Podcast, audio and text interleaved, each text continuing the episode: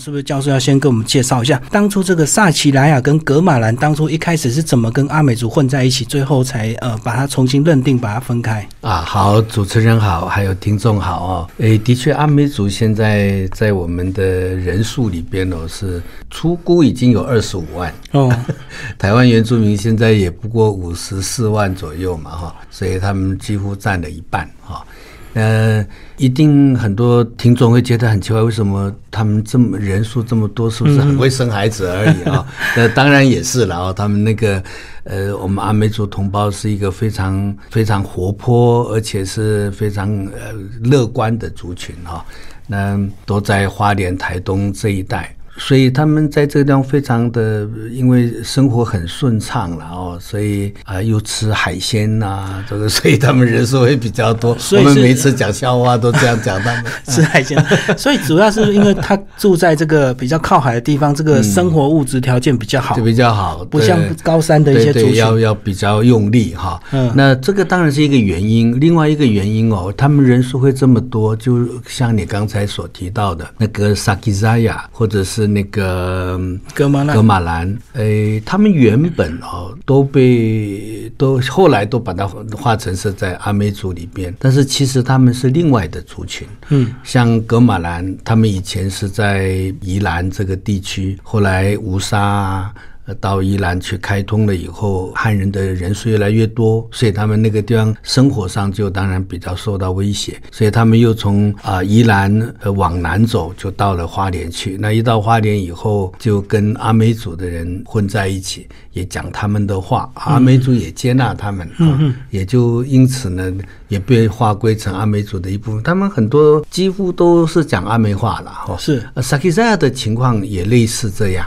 所以一直到我们前几次有都提到，公元两千年以后，因为同胞在这方面的意识越来越强，嗯，所以他们呃都努力的去寻找自己失落的历史跟语言的缓解。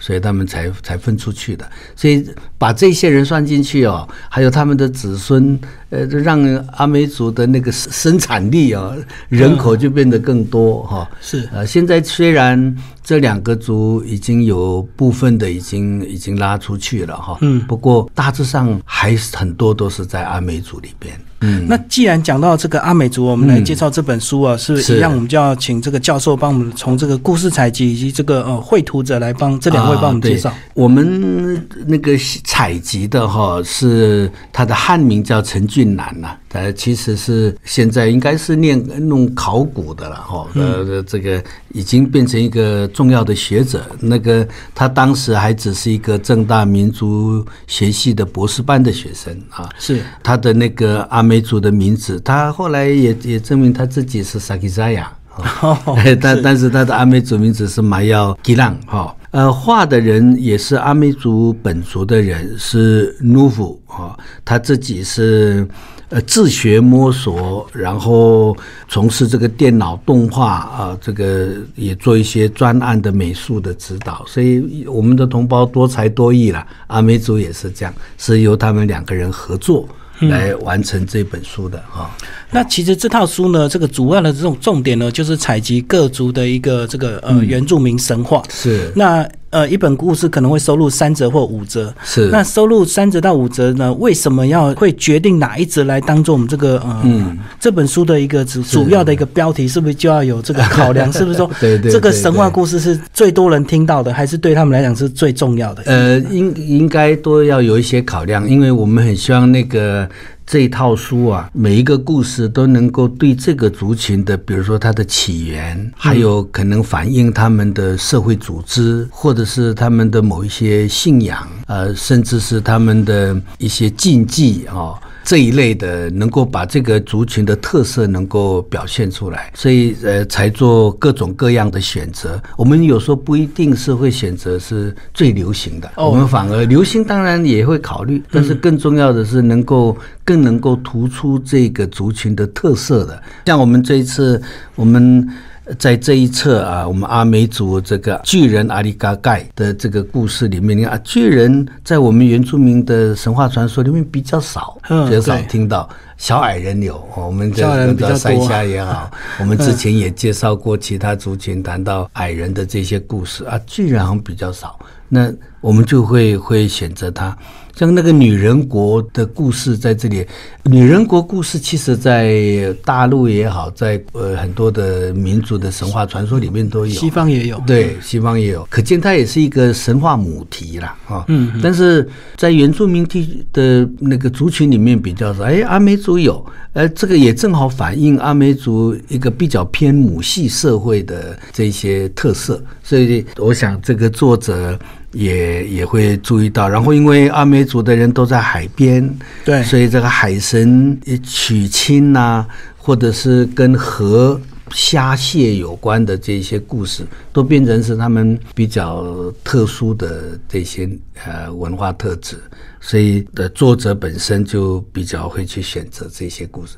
啊，听众可以去看看呐，都很有趣了啊。其实现在资讯比较发达，所以其实，在网络上也有很多这个所谓的原住民呃神话的动画短片，对不对？是是，都可以。包括原住民委员会也有很多这样的一个影音资讯，所以听众朋友去看看。那其实阿美族，因为他住在这个比较靠海的地区，所以他好像是这很多原住民族里面是比较会捕鱼的，对不对？捕鱼对他们来说很重要。他们跟蓝屿，蓝屿更是一个彻底的属于海的民族。对对。那阿美族是一个在河。海之间的民族，呃，非常近海的鱼捞，用那个你们我们叫什么竹排，对，他们在这方面呢，因为他们在河海，像阿美族的那个秀姑峦吸出来哦，那个属于大港口部落晋浦这一带，他们都是非常好的捕鱼者。嗯，呃，河的部分也是，河里面的各种各样的那个鱼虾，也都是他们非常擅长去去捕捞的哈。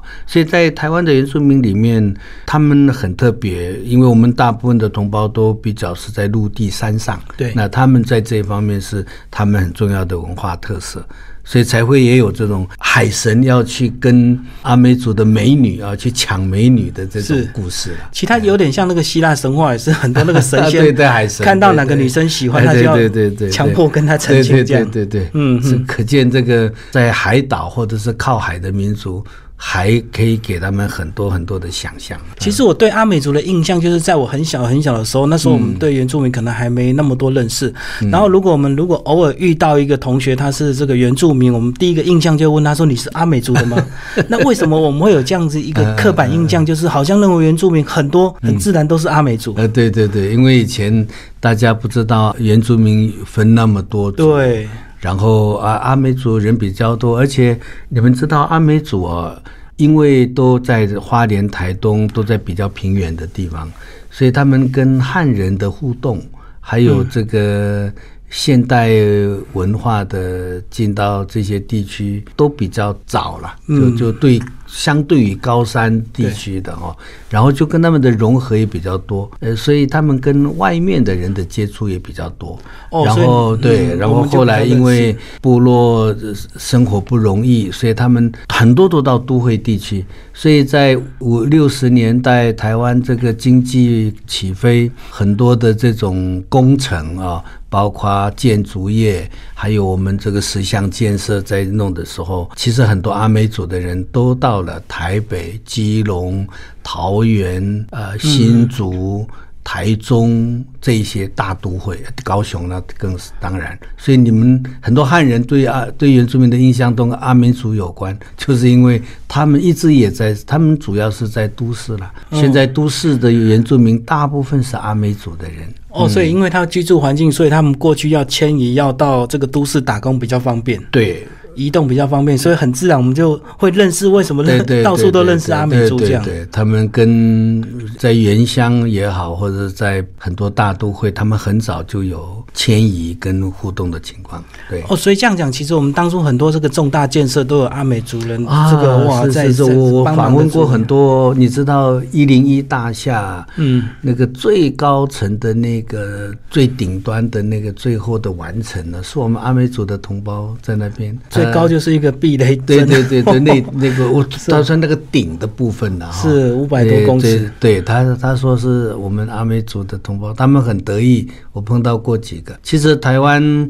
台北这些地区很多的建筑。呃，早期的呃那个建筑物，包括后来这些那个地铁哈，嗯，呃，我们很多同胞在这里有贡献。那个后来当然外劳也进来，是是是，对。而这种情况不是现在开始，在日据时代，你们知道花东铁路哈，就是还有包括这个从宜兰到呃花莲的这些山路的这些开凿，其实阿美族弄出了非常非常多。的劳力、劳役去建设，所以台湾的很多现在的现代化的成果，其实它的底层的劳力是很多有很多同胞投入的结果，但是这些东西大家都忘了。哦，对，因为我们只看到现代这个房子盖得很漂亮，却没有想到，其实我知道，尤其这个有很多原住民族，他们如果去做工程呢，很多人都做所谓的帮模工，因为它比较粗壮，比较搬得动。那这种工作一般人比较不愿意做。对，所以那个我所知道的北回铁路也好，后来的南回铁路，我自己就接触多非常多阿美族跟泰雅族的、土鲁古族的，他们都是打山洞专家。那些开凿山洞的人，很多都是原住民同胞。是是是，那阿美族现在有哪一些名人吗？哇，这阿美族名人很多了。呃，从早期杨传广啊，我们体育健将里面的几个投手啊，哦，我一下都跟陈奕迅呐，是是，啊，这个魔手那个叫什么一一窝啊，这个台湾的体育啊，呃，篮球这个还有棒球、田径，就是那种几乎都是阿美族啊，几乎都是阿美族，他们是。太厉害了，所以他们这个原住民本来就有一定的这个呃耐力基因在他们这个体质里啊。对，那个体质就有，呃，也艺术家也多。阿美族因为也很会唱歌，嗯嗯，我阿令啊，阿令是阿阿美族啊，对，还有很多，我我现在老了，一下子想不起来，因为人也很多，是，对。那其实讲到阿美族，我们这个如果以这个祭典来讲，我们最大的印象就是丰年祭，对不对？是是，好像就是他这个大家印象最深刻就是丰年祭。对，阿美族啊。呃，每一年从七月到九月之间哦，其实就是丰年祭推动的时间。而且后来，因为我不是说都市原住民很多都是阿美族嘛，所以也延伸到都市地区。所以你在台北啊，在桃园呐，在那个你都可以在暑假期间听到说，哎，他们有丰年祭，有丰年祭，他们已经封到都市里面来了哈。那丰年祭当然是收割稻子之后。来庆丰收，感谢天神啊、祖灵的庇佑了哦。那那个里面哦，非常非常的好看。他们要跳舞，那个仪式也很多。他们年龄阶级从这个晋升呐，很多的训练呐，呃，就跟孩子之间的互动啊，那个非常繁复。听众可以到原住民委员会的网站呢，可以去看。马上七月就到了哦。是，呃，他是从台东到花莲。这个纵谷一个部落一个部落，海岸也是一个部落一个部落，它一个一个像滚雪球一样在办丰年祭。非常非常好看，舞也好看，歌也好看，而且你都可以参与。他们是非常非常热情的，就是一起参与，一起唱歌跳舞。哎，对对对，你你会完全把你的心房松懈掉。还没有喝醉过的人可以试试。那其实阿美族因为人多，所以他们自己在这个文化跟语言的一个保存上，是不是就比较完整，比较不会出现断层？来说也也不错，可是还是有很算是也是严重了哦。不过相对来说，比很多的其他的族群也好一些啊，也好一些。但是威胁都还在，我们都还是要有这种意识，年轻一辈的都不太能够讲了哦。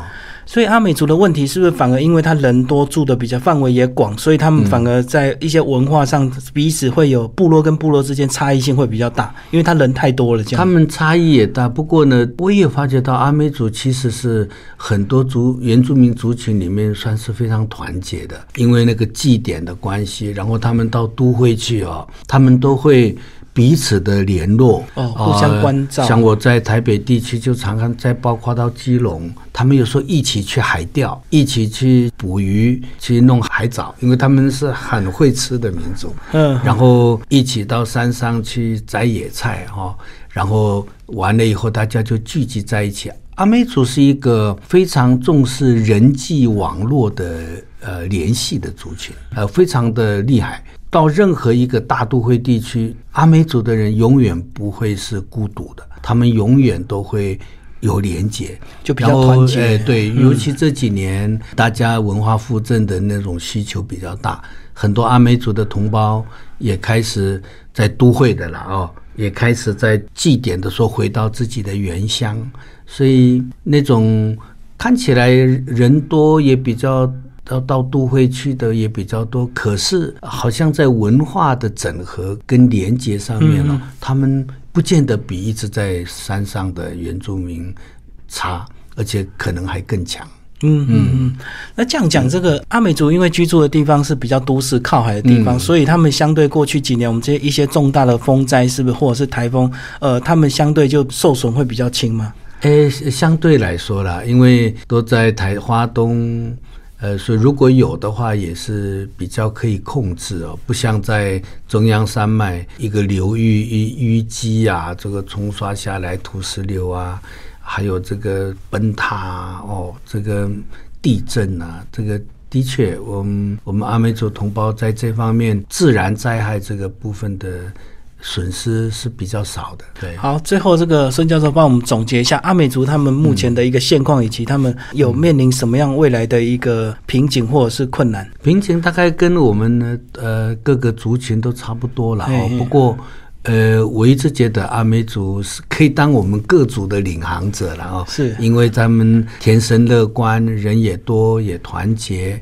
然后因为人多的关系，所以我们现在很多立法委员的席次也好，或者是很多政治人物，现在在学术界也很多都是他们在领导原住民，所以，呃，我们非常希望他们能够带大家来去突破一些一些我们的大的困难哈。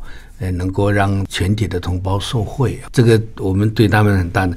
那其他的部分呢？呃，我还是看到非常多阿美族在那种各种压力跟。文化流失的逼迫底下，还是可以看到他们很强韧的这个力量。我对他们非常非常有信心。呃，我我也希望我们的听众朋友，你只要去参加一两次华东地区任何一个部落阿美族的丰年祭，你就会知道他们活得非常非常的好，而且是非常有活力。他们是台湾很重要的。文化的资产，去参加一次丰年祭，好好的享受一下阿美族的歌舞，这样子，然后喝小米酒。对对对对。